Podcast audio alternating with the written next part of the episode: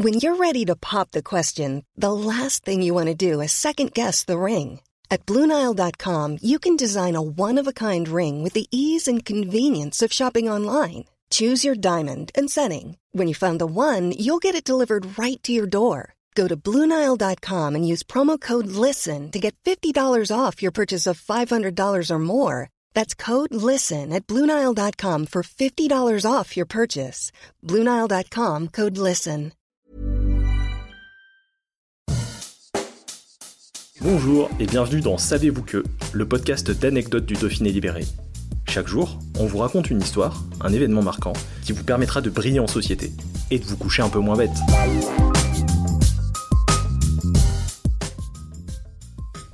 Savez-vous que Claude Lelouch a réalisé le film des Jeux Olympiques de Grenoble? Grenoble et les Jeux Olympiques, c'est une longue histoire perdure depuis que la ville a accueilli les JO d'hiver de 1968. Car en effet, plus de 50 ans après, en bon chauvin que nous sommes, c'est non sans une certaine fierté que l'on passe encore devant la vasque de la flamme olympique du parc Paul Mistral ou les ruines du tremplin de Saint-Nizier du Moucherotte. Ou bien encore que l'on tressaute sur notre fauteuil en entendant John Candy parler de Grenoble dans le film Rasta Rocket. Alors évidemment, l'idée d'un film entièrement consacré aux Jeux Olympiques de 1968 a de quoi nous ravir. Eh bien ce film existe déjà, il a même été réalisé par Claude Lelouch en personne, rien que ça. Son titre, 13 jours en France, la durée de ces fameux JO d'hiver. Sa bande originale, composée par monsieur Francis Lay, à la baguette pour de nombreux films comme Un homme et une femme ou L'aventure c'est l'aventure, et oscarisé en 1970 pour la BO de Love Story. Quant au pitch du film, il est plutôt simple à résumer puisqu'il s'agit d'un documentaire de pas loin de deux heures qui revient sur l'effervescence de l'événement. Au programme, une pléiade de personnalités, dont la présence aux Jeux grenoblois fut remarquée. Charles de Gaulle, Johnny Hallyday et Sylvie Vartan, sans oublier les ballets de l'illustre chorégraphe Maurice Béjart. Fidèle à lui-même, Claude Lelouch innove, envoyant des caméramens suivre de près des skieurs pendant leur descente ou leur slalom, et accompagnant Jean-Claude Killy lors de son trajet en télécabine, du jamais vu. Le réalisateur montre également le relais de la flamme olympique à travers le pays, la cérémonie d'inauguration. Il se rend aux côtés des spectateurs pour saisir l'émotion et l'excitation du moment.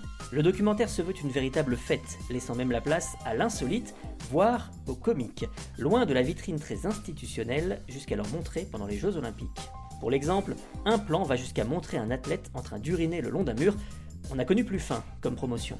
C'est sans doute à cause de cette image trop décalée aux yeux du comité international olympique, à l'origine de la commande du film, que celui-ci finit par disparaître des radars. Qui plus est, 13 jours en France devait à l'origine être projeté au Festival de Cannes, mais ce dernier est écourté en raison des manifestations de mai 68. Quant au CIO, il le laisse prendre la poussière, bien à l'abri des regards indiscrets. Le film n'a jamais été édité sur un support vidéo, ni rediffusé en public, à une exception près. En 2008, il est projeté devant les sportifs ayant participé aux Jeux de Grenoble.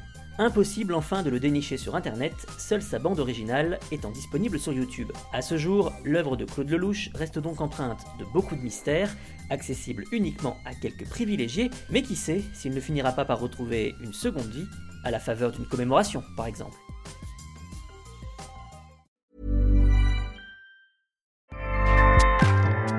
ACAST powers the world's best podcasts. Here's a show that we recommend. This is Roundabout Season 2, and we're back to share more stories from the road and the memories made along the way. We're talking rest stops, if we're stopping to get gas. You will be timed. you will be for sure. Misguided plans, I grew up in the city, so I have like, you know, a healthy fear of real extreme darkness. this was like wilderness. a lot of laughs, Y'all weird, but you, yeah, you, you were different. Like you were real different, bro. I can't really put my finger on it. and so much more. Just goes to show that unexpected things sometimes are the best when it comes to a road trip. Roundabout Season 2, presented by Nissan, is live now with new episodes rolling out every Thursday. Listen and subscribe wherever you get your podcasts.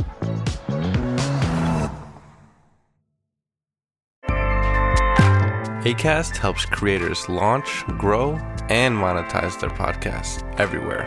ACAST.com.